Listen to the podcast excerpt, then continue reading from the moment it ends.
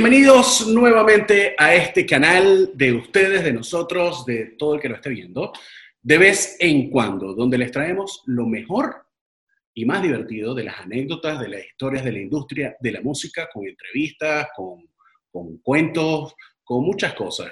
¿Quién me acompaña en este gran programa? ¿El señor? Por acá Miguel Escalona, por allá Jesús Sierra Alta. Por favor, denle subscribe acá a este canal de YouTube, like en la campanita y, todo lo que le puedan dar ahí. Eso nos ayuda bastante a elevar el contenido de este canal. Y también pueden seguirnos a través de... Eh, nuestras cuentas de Twitter e Instagram, de vez en cuando solo las vocales, y por nuestro canal de Patreon, de vez en cuando.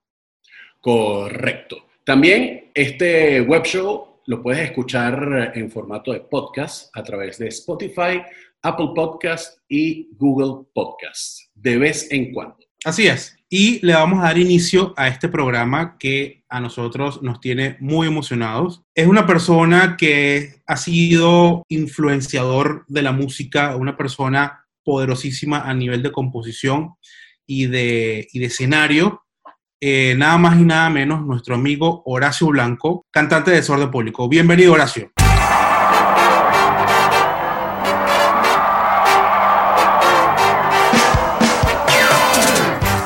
Bienvenidos de vez en cuando, invitado de lujo, el señor Horacio Blanco de Desorden Público, presente. Hola, hola, hola, ¿cómo están?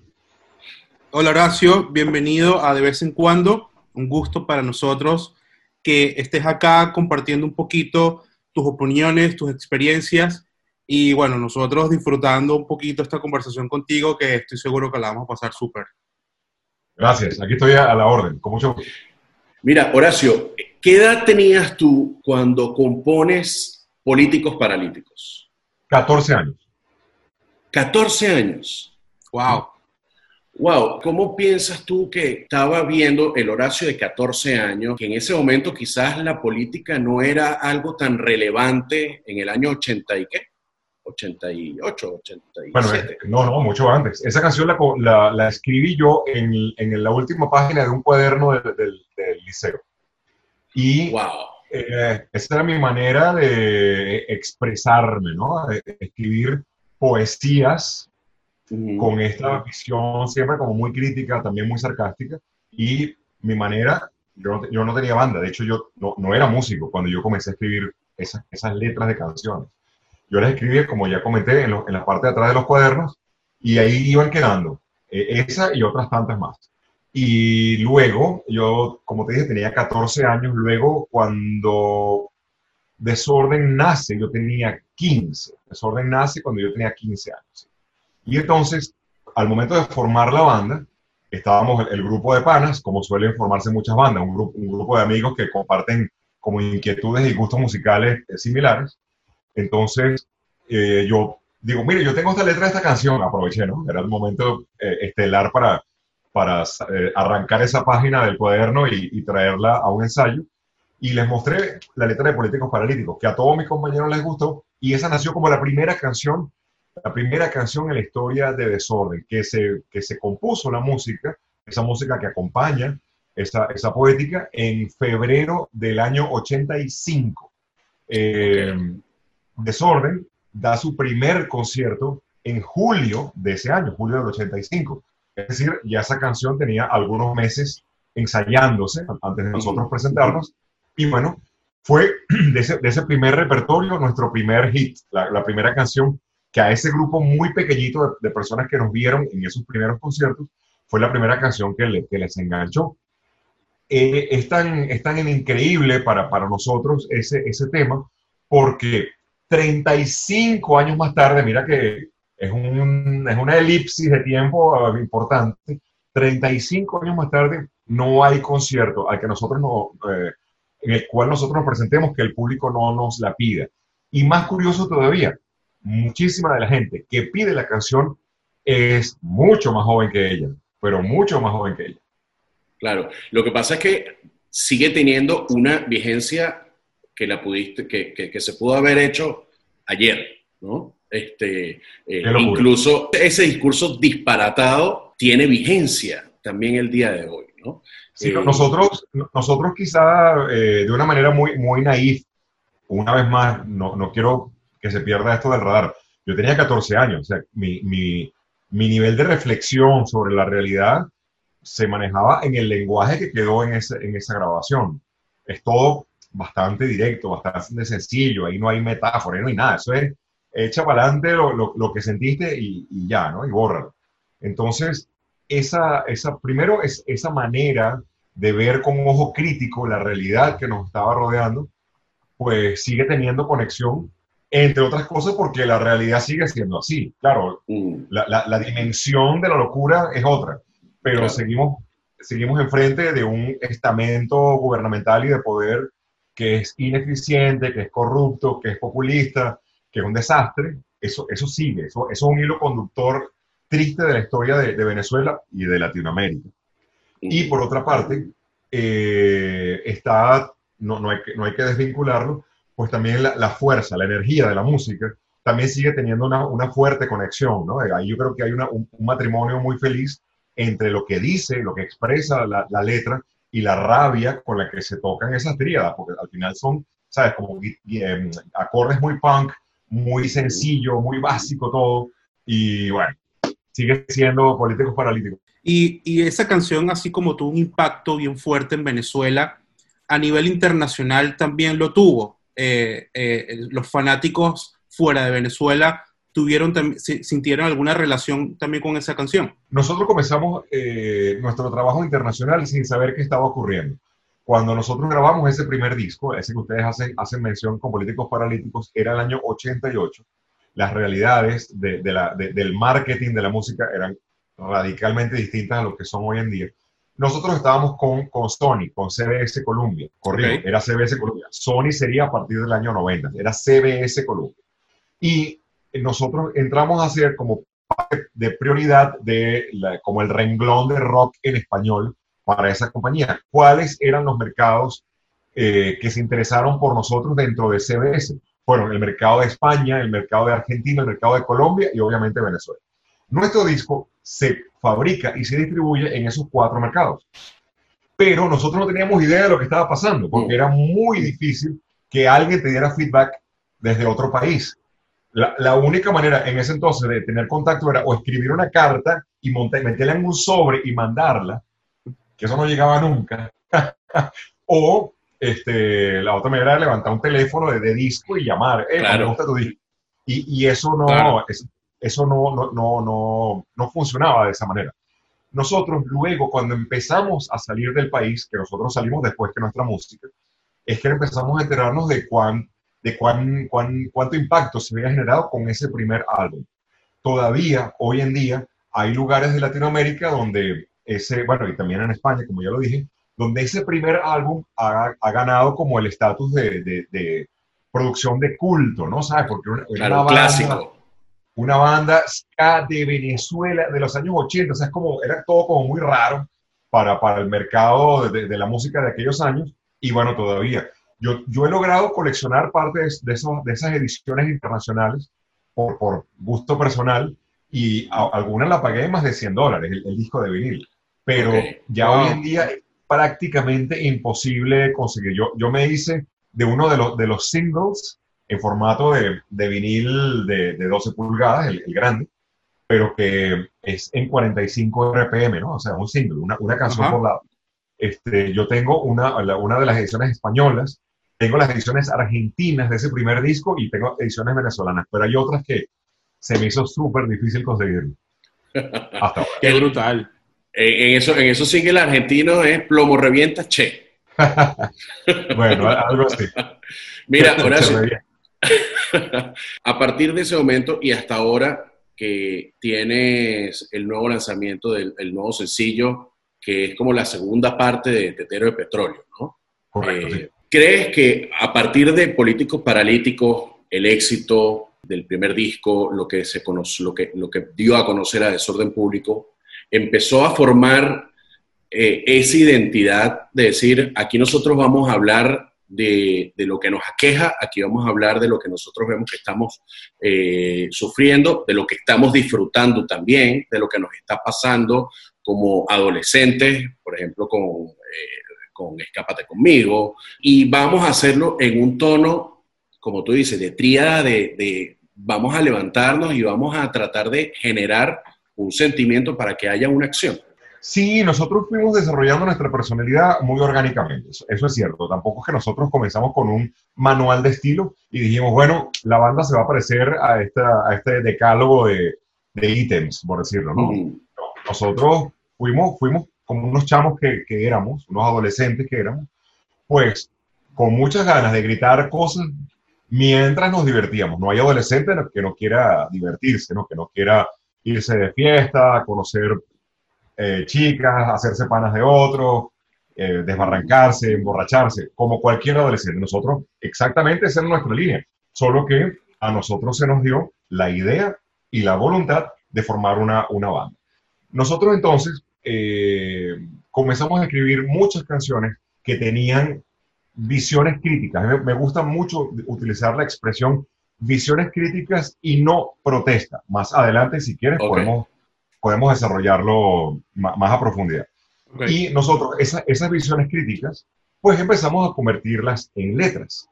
¿De dónde salían esas, esas visiones críticas? La verdad es que nosotros no estábamos ni estudiando sociología, ni historia, ni estábamos metidos en un simposio. Nosotros lo que estábamos era viviendo la vida de unos caraqueños en los años 80 y luego en los años 90, que repito es cuando nosotros desarrollamos nuestra, nuestra identidad. Y en esos años pues Venezuela, que siempre ha estado en crisis, tenía muchas temáticas, como por ejemplo eh, políticos corruptos que se habían largado del país con una maleta de dólares, eh, escándalos de, no sé, barraganas y, amantes en el poder, que a, mí qué me importa que, alguien tenga un amante, ese es el problema de él. El problema es que el amante resultaba siendo la más corrupta, la que más plata robaba. Era una, una suerte de testaferro. Luego estaba el, eh, problemas severos con los servicios públicos, problemas severos con la, el, divorcio, la, desconfianza de nosotros, la gente, we, the people, y la gente por la cual votábamos. Nosotros poníamos un voto y resulta que eso era cada vez un, un, acto más, cada vez más surreal, porque eso no, no, terminaba teniendo ninguna, ninguna coherencia entre la promesa y, el, y, la praxis. Entonces, claro, todas esas cosas que, repito, no, no es que nosotros tuviéramos una visión más increíble que nadie, para nada. Uno más, un caraqueño más, un venezolano más, molesto por situaciones que son comunes y que nos aquejaban a todos, solo que nosotros decidimos convertirlo en canción así como algún periodista lo, lo, convirtió en artículos de opinión, así como eh, hubo, no sé, distintas formas que la sociedad expresara sus descontentos, nosotros fuimos eso, pues de, desde las posibilidades de unos chamos con, con unas guitarras que estaban aprendiendo, aprendiendo a tocar, empezamos a grabar canciones así. ¿Has tenido, has tenido en algún momento censura? Eh, claro. Sí. Claro, sí, por supuesto. Eh, eh, es casi, casi imposible que lanzarse por la calle de mensajes que son confrontativos no te va a pasar factura. Ya desde el primer álbum, desde ese primer disco, eh, la casa disquera de nosotros, mira, mira este cuento que, que paradójico. Sony nos graba. Después que nos graba, el disco se fabrica. Y cuando se fabrica, dice, uy, pero aquí hay cosas muy fuertes, ¿no? Que se están diciendo. Por ejemplo, una vez más, Políticos Paralíticos, una canción que era como súper rebelde y súper, eh, eh, eh, repito, confrontativa con el tema del, del, poder, y además era el año 88, que era un año electoral en Venezuela. Entonces, potencialmente esa canción podía traerle problemas a la disquera. ¿Qué hace la disquera? Ya el disco estaba grabado, ya el disco estaba fabricado, era, era un vinil, o sea, tú, tú no le puedes borrar un track a un vinil. Claro. ¿Ya? Si ya está, si ya está fabricado, está fabricado. ¿Qué hace, qué hace Sony? O perdón, CBS. Ellos colocan una advertencia impresa en el, en el arte, en, la funda del vinil, y, la, y la advertencia dice, nosotros prohibimos la radiodifusión de tal tema, tal tema, tal tema y tal tema, y de esa manera ellos querían cubrirse las espaldas. De modo que si esa canción llegaba a sonar en la radio, ellos decían, no fue por mi culpa, yo tengo la advertencia. Échale la culpa al que la puso, ¿no? Exacto. ¿Cuál es la consecuencia que viene? La consecuencia es que un disco que sale a, los, a, los, a, las discotiendas, a los mostradores, y dice prohibido, la gente dice, ¿qué tiene esto que lo prohibieron? Exactamente. Se convirtió de una manera muy inocente de parte de ellos, porque créeme que no lo hicieron, no eran tan inteligentes, te lo juro que no. Ellos, eh, ellos eh, de, una manera muy inocente, generaron una campaña de mercadeo fantástica, porque mucha gente quería saber, pero ¿qué, qué diablos están cantando estos muchachos? Y ahí, y ahí logramos como un corte, eh, un, corte transversal ah, en, en, en, la sociedad venezolana. No, no quiero sonar tan grandilocuente, pero lo que quiero decir es que logramos cortar distintas edades de personas, porque no, nuestro disco no lo compraban solamente adolescentes, lo compraban sociólogos para ver qué estábamos diciendo nosotros. Este, nuestro disco no solamente lo, lo, lo, compraba la clase media, sino que también echamos de, de otros niveles, estratos socioeconómicos más o menos pudientes también empezaron a comprarlo. Resultado, ese primer disco se vendió infinitamente más de lo que todos creíamos. Mira qué cosa loca. Y cuando comienza a venderse, tanto en Venezuela que comienza a fabricarse en otro país de, otros países de la región. Como, como les comenté, empezamos a hacer como una prioridad para las estrategias de, de, de Sony, ah, de CBS eh, en español.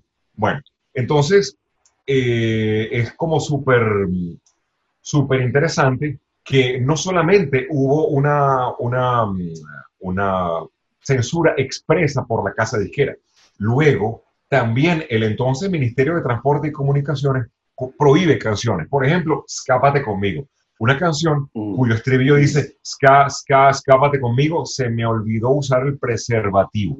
¿De qué iba esta canción? Esta canción narraba una historia de un compañero de nosotros, otro chamo más, que, bueno, con su novia habían metido la pata y, bueno, un embarazo no planificado, ¿no? Esas historias que uno ha escuchado tantas veces. Bueno, entonces nosotros convertimos esa historia de la vida real en una canción. Y esa canción lo que hacía al final del día era recomendar dentro de, una, dentro de nuestro lenguaje, recomendar la profilaxia, recomendar el uso del condón. Claro, de hecho al final dice, no te olvides por favor de ponerte tu condón. Claro, la gente se cuide. Muchachos, ustedes pueden creer que el Ministerio de Transporte y Comunicaciones de aquel año dijo, nosotros prohibimos la radiodifusión de esa canción porque atenta contra la moral y las buenas costumbres. Así, por favor. unos adolescentes diciéndole a otros adolescentes en su mismo lenguaje, eh, papá, cuídate. Cuídate, claro. atenta contra la moneda de buenas costumbres. Bueno, claro, era la campaña perfecta.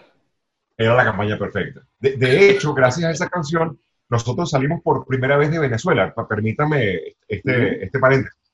Porque esa canción fue utilizada en una campaña eh, justamente por, el, por el, el, cuidado íntimo, ¿no? Por el, el, uso de, profilaxia sexual, eh, fue utilizada en República Dominicana, además con el auspicio de la Universidad Católica, o sea, era como, mm.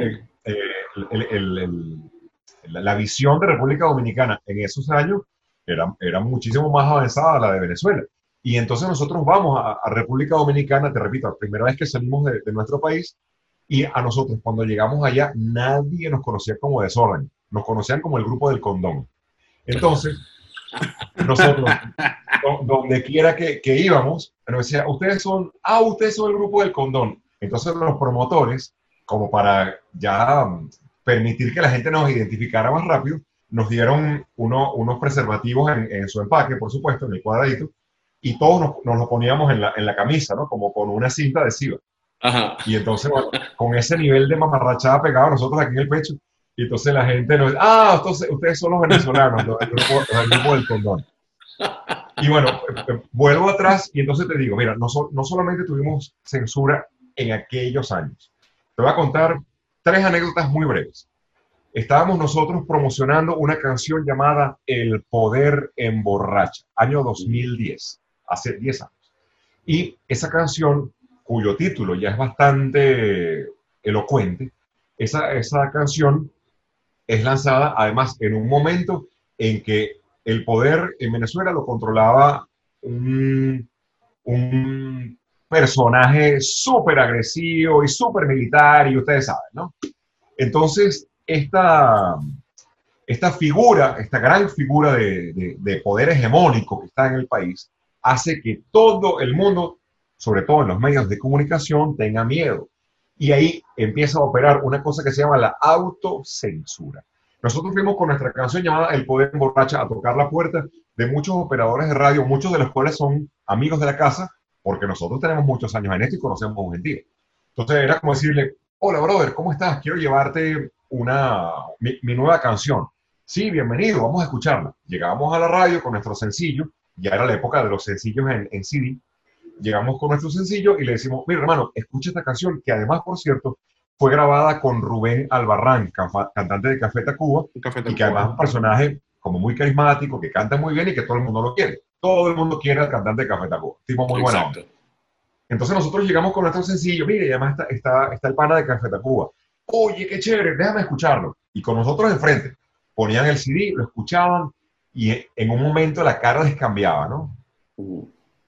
Bueno, la respuesta fue una y dos y cuarenta veces. Perdonen unos muchachos, pero nosotros no podemos arriesgarnos a que nos cierren la radio. Y eh, eso para nosotros fue muy duro, fue un golpe muy duro, muy duro, porque ya era la autocensura en, el mundo real, ya no era un, tema teórico, ¿no? Ahí estaba el, musicalizador de la radio diciéndonos, muchachos, perdónenme, pero si a mí me cierran, me cierran esta radio, se queda un gentío sin trabajo, se quedan un montón de clientes en el aire, no puedo, no puedo. Otro episodio, nos invitan a tocar en un festival llamado Suena Caracas. Es un festival de auspicio gubernamental, un festival que se realizaba en una plaza pública de, la ciudad y eh, en, esa, en esa oportunidad había nombres importantes de, la escena latinoamericana. Estaba, por ejemplo, Café Tacuba, una vez más mencionó al, grupo del Pana Rubén, estaba Cultura Profética, su banda súper conocida del reggae de Puerto Rico, estaba Desorden y otras bandas más. Nosotros accedemos a tocar a este festival y permítanme contarles que se generó como un tema súper tenso en redes sociales, sobre todo en Twitter, ¿no? Esto de, por un lado, nos decían, ¿cómo ustedes van a tocar en un evento de auspicio del gobierno? Ustedes son unos vendidos y tal, tal, tal. Bueno, y por el otro lado, nos decían los radicales del otro lado, ¿cómo unos escualios se van a montar en una tarima del pueblo? Ustedes van a saber lo que es la furia, van a... Cuidado si se nos escapa un tiro a alguno de los músicos a ese nivel. Wow. qué fuerte, qué fuerte. Muy fuerte, muy fuerte, muy fuerte que además, o había, obviamente mucha fanfarronada, obvio. pero, Detrás del teclado puedes decir muchas cosas, ¿no? Claro. y, y, con un seudónimo cualquier dice lo que sea. Pero también, pero también es cierto que nosotros como músicos estábamos metidos en una, en una tormenta, ¿no? Era un remolino y, ¿sabes? Era como, de verdad, créanme que era muy tormentoso, ¿no? Los, los días previos a, ese, a ese evento. Bueno, nosotros igual ya habíamos dicho que sí. Nos, nos, montamos en el escenario y ese día estrenamos una canción que se llama Todo está muy normal. Todo está muy normal es una canción súper, súper eh, crítica. A mí me parece que por lo menos hay, hay como, como, como una hilación muy clara entre políticos paralíticos y todo está muy normal. Yo, yo la puedo percibir, ¿no? Con, con 30 años de diferencia. Bueno, nosotros eh, estábamos tocando, estaba eh, el aforo a máxima capacidad, cerca de 25 mil personas, que 25 mil personas es un gentío, pero cuando son 25 mil caraqueños en el centro de la ciudad, todo el mundo, bueno, no todo el mundo, pero unos cuantos, con una botella de anís bajo el brazo, esa energía es ruda. épico, eso es épico. Esa energía es ruda, créanme. Bueno, Vamos nosotros y salimos, como, como se dice en el argot eh, de, nosotros los músicos, dijimos, vamos a salir a matar, ¿sabes? Vamos con todo, toda la energía, toda la fuerza. Que bueno, vamos, si hay que chocar trenes, bueno, el nuestro vaya duro. Entonces, estábamos nosotros, arrancamos a tocar, el público en buena conexión, la gente bailando, coreando, o sea, el, el show empezó, empezó muy bien viene el momento de estrenar la canción, todo está muy normal. Y entonces a mí se me ocurre decir, bueno, la siguiente canción es una canción que le planta cara a la corrupción. era una tarima de, de, auspicio de la alcaldía de Libertador, una alcaldía que históricamente pertenece al partido de gobierno. Y no solo eso, en los entornos del festival, en, en, tras bastidores, tras escenario, ahí en, el, en, camerinos por ahí, había personajes muy reconocidos de la política, de la política de ese bando, estaban por ahí. Todos, bueno, no todos, pero unas cuantas caras conocidas. Y a mí se me ocurre decir esto, ¿no? En esta canción le planta cara a la corrupción y esta canción está sabrosa para tocarla ahorita. Algo así digo yo. Y arrancamos con todo está muy normal. Una canción que, por cierto, en una parte de la, de la letra dice, si nos van a seguir robando, al menos cámbiennos los ladrones, ¿sabes? Mensaje, pero super punk, ¿no? Así como bien rabioso. Y yo no veía ni para los lados, chamo. Yo estaba así tocando y yo veía así la mal, y decía, si, si, si, van a meterse pima aquí, coño, no quiero verlo llegar.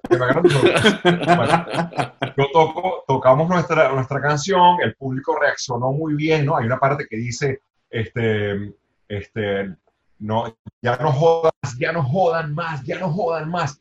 Y eso, bueno, mucha empatía.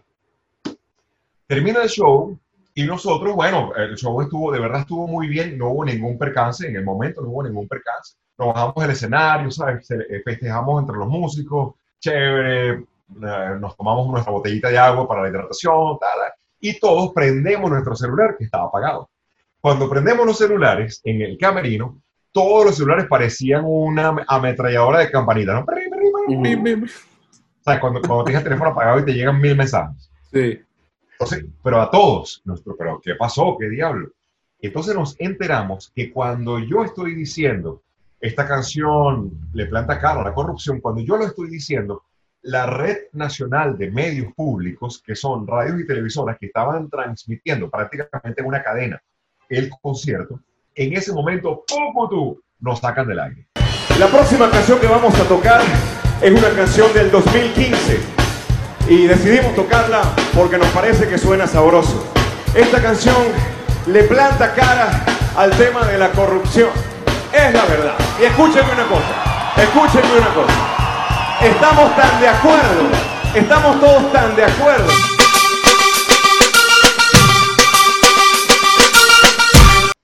Censura. Cortaron. Pura, y dura al mejor estilo de la, de la, de la censura de, histórica. Claro. Nos sacaron del aire y la canción no salió. Claro, nosotros ni nos habíamos enterado porque estábamos tocando, no sabíamos cuándo cuando algún, algún personaje decidió, en algún máster de, de, de, de, la sala de transmisiones, decidió off, ¿no? Sacarnos del aire. Entonces, el debate se convierte en otra cosa. Nosotros entramos entonces en el medio de una locura sobre libertad de expresión. Y entonces ahí se arma una zampablera, como se dice, y pasamos durante tres días trending topic, ¿no? En, en, en Twitter sobre libertad de expresión, de, mm, derecho de los artistas a, hacer su, ser libres en su, en su poética, ¿sabes? Se puso sabrosa la cosa, muy sabrosa. La efervescencia de esa locura llega hasta Miraflores. Y entonces, quien entonces estaba sentado en esa silla y sigue ahí, Maduro, eh, Maduro agarra y en una, en una, en una alocución televisada dice, por ahí me enteré que esta banda de los 90, claro, él tratando siempre... De disfrazarlo, de disfrazarlo. Como una, una, banda pasada de moda, prácticamente lo que nos estaba diciendo. Esa banda de los 90. Eh, por ahí cantó sus canciones muy críticas. ¿Saben qué? Me parece muy bien que critiquen a los que lo hacen mal. Él como lavándose las manos, ¿no? Como que eso no es conmigo. típica, típico speech de, de, un político, ¿no? Sí. Este, me parece muy bien y bueno, sigan con, sigan con lo suyo, sigan con su rock pesado, eso es inolvidable. Que rock Famoso de los años 90, Desorden Público, que cantó sus canciones de los años 90, bien crítica contra la corrupción. Muy bien, muchachos, sigan así, batallando con toda su música contra la corrupción y todo lo mal hecho. Quien lo haga mal, váyansela encima con su música y con su rock pesado. Ana, yo estoy, yo estoy, yo estaba en mi casa, yo estaba en mi casa manguareando y de repente me llaman por teléfono, otra vez más el celular. cuando yo me llamo un pana y digo, oye, Pablo, ¿qué pasó? Y me dice, chamo, Maduro te está, está hablando de ti en la televisión. ¡No! Eso, eso puede ser lo peor que te pueda pasar a ti claro, en la ¿no? Claro, claro, claro. empieza a ver por la ventana, empieza a decir, ¿qué, hago? prendo la tele y ya había pasado, porque en realidad eh, fueron como pocos segundos. Pero luego conseguimos, conseguimos en YouTube ese, eso, eso que el tipo dice. ¿Y, ¿Y qué hicimos nosotros? Los ampliamos. Ok. Bien. Y, y, lo metimos en la grabación de la canción. Cuando nos metimos en estudio a grabar la canción, este, todo está muy normal. Cuando la escuchen, está, así quedó. Nosotros ampliamos a, a, a este señor Maduro mencionándonos a nosotros y diciéndonos, ¿saben qué? Sigan criticando con todo su rock pesado. Y ahí está tu rock pesado, cabeceñada, me agarra. qué bueno, qué buen bueno, qué buen cuento, qué buen cuento, qué buen Muchos eventos de censura, muchos eventos de censura. Claro. Sí. Mira, y Horacio, ¿te has sentido influido por alguna banda para tu forma de, de escribir, tu forma de, de tener ese pensamiento crítico? Por supuesto, claro, absolutamente. Yo sigo considerando eh, muchos de, de, esos héroes que para mí fueron como la luz hacia, hacia mi, mi inclinación artística, inclinación musical. En los años 80 para mí siguen siendo así como wow, reverenciales, ¿no? Tengo, bueno, a Yellow Biafra de Dead Kennedys como un super letrista. Tengo a Joe Strummer de, de The Clash como otro de los grandes. De hecho, les voy a, les voy a hacer una, una, una infidencia acá. Lo, lo, que yo aprendí de inglés en la vida, lo aprendí escuchando las canciones en inglés con el texto que estaba, venía impreso en el casero. Bueno, yo, yo compraba viniles y después CDs, ¿no? Una de las cosas que más me encantaba a mí de comprar el, el, el disco en formato físico, de, tenerlo, y, no que me grabaran un cassette o que luego me, me, dieran el MP3. De lo que me gusta es poder leer las letras. Para mí es un trip, es una experiencia. Bueno, entonces yo leyendo las letras de Dead Kennedys o las letras de Clash, mientras las escuchaba y obviamente buscando en el diccionario las palabras que no conocía, ahí fui como haciéndome eh, mis conocimientos de habla inglesa, que tampoco es que soy así el hijo de Shakespeare, ¿no? Pero, pero bueno, algo puedo, algo puedo decir y algo puedo entender, se lo debo mucho a eso, a la, a la música. Bueno, yo le sigo teniendo todavía muchísimo respeto a, a Marley, me parece que también fue un tipo súper brutal en estos días de, de, tanta explosión social, ¿no? Y además con, esta, con este tema de, del racismo otra vez sí. en el debate. Eh, está bueno revisar a, a, Bob Marley, tipo que escribió cosas súper lúcidas, súper sí. lúcidas hace ya más de 40 años atrás. Y que ahora, además, entonces entra otra canción de Desorden Público, dice, el racismo es una enfermedad, ¿no? Este, sí. eh, siguen entonces los problemas y, y, ese pensamiento crítico, eso que tú estabas viendo en los años 80, en los años 90 y en los 2000, se sigue repitiendo y sigue siendo un tema importante para la introspección de, de cada quien. ¿no? Entonces, así como está lo que yo estaba llamándole al principio la canción de protesta como políticos paralíticos, una forma de, de alzar la voz en el racismo es una enfermedad, es la introspección y decir, hey, este mensaje es para que lo pienses y saber que, que eso está mal, ¿no? Y eso se va repitiendo y se va repitiendo. ¿Qué piensas tú de la situación ahorita y cómo a través de la música crees tú que se puede hacer un cambio? ¿Crees tú en el cambio social a través de la música? Excelente pregunta, mi querido Jesús. Yo creo que la música y el arte en general tienen grandes, inmensos poderes. Y esos inmensos poderes que tienen son exactamente como tú lo describiste mientras formulabas la, interrogante, son la capacidad de generar reflexión, son la capacidad de eh, que cada quien pueda hacer una visión en introspección de, de su rol en este mundo. Ahí es donde está el poder del arte.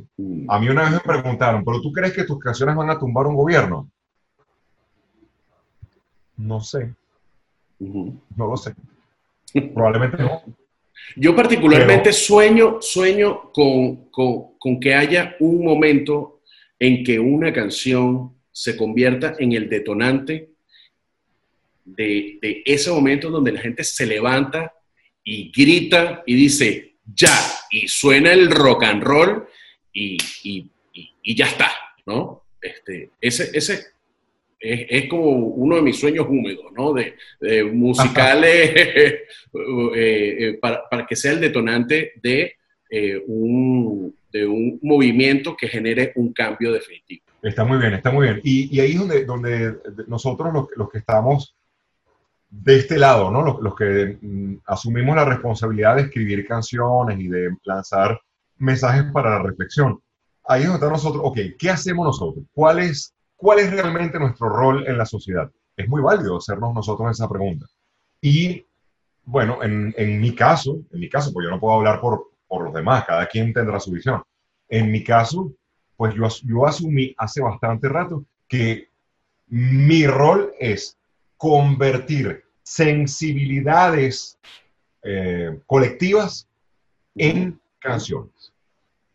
Prácticamente todas las canciones eh, de desorden, que entran en esa línea de, crítica, que tienen mucho sarcasmo, que plantean eh, escenarios éticos, creo que esa es otra palabra que, que, yo no he mencionado y que es muy importante decir. O sea, cuando yo digo que estoy en contra de la corrupción, eso es un lenguaje ético, es un mensaje de eticidad.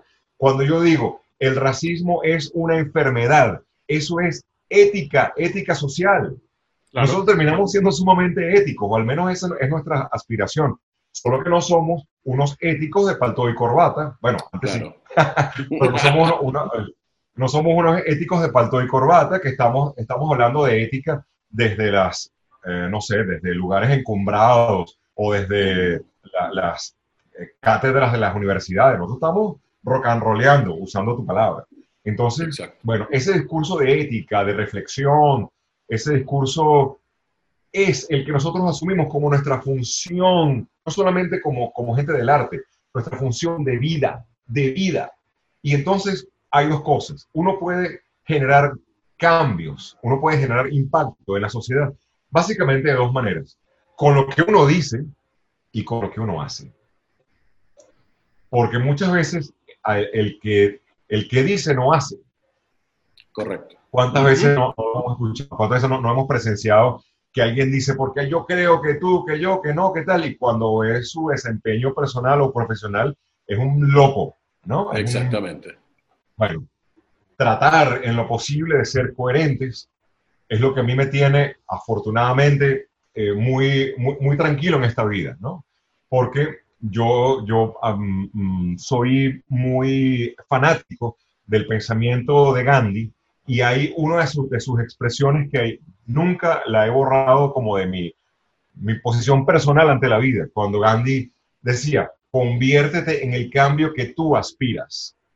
Ahí no hay, no hay otra. Yo no puedo estar diciendo, no puedo estar diciendo, políticos paralíticos, basta de corrupción, y yo en mi vida personal ser un guisón, ser un claro. tipo que está, no sé, revendiendo pimpinas de gasolina. O sea, yo no puedo hacerlo porque claro. ya yo me comprometí con el universo a ser una persona ética, a ser una persona claro. que está a favor de las causas buenas y nobles que nos, nos convertirán en mejores sociedades.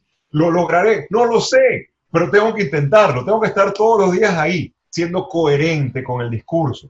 Y bueno, seguiremos haciendo canciones hasta que el cuerpo aguante y esas canciones seguramente seguirán teniendo ese, ese agridulce de la crítica con el humor, de lo, de, de, del, del, malandreo poético con las ganas de bailar. Ojalá que la creatividad y la energía nos den para ello.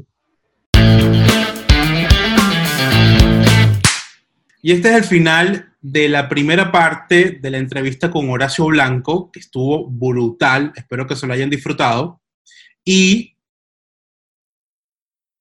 no sé cómo hacer el pase a Jesús. Okay. Para que siga hablando. Efectivamente, la entrevista, pues, la teníamos programada ¿qué? para 30 minutos, 40 minutos y nos extendimos casi por dos horas Así que vamos a cortar para dos capítulos esta entrevista. Esperamos que les haya gustado. Tremendo, tremendo pana Horacio con esos cuentos sobre las canciones de contenido social, de protesta, de crítica. Así que esperamos que les haya gustado mucho. Por favor, suscríbanse, comenten en la caja de comentarios lo que quieran ustedes decirnos, eh, si quieren algún tema específico, algún entrevistado, pues acá los estaremos leyendo y contestando. Muchas gracias por eh, habernos escuchado, habernos visto. Nos vemos en unos días con la segunda parte del capítulo de Horacio. Chao.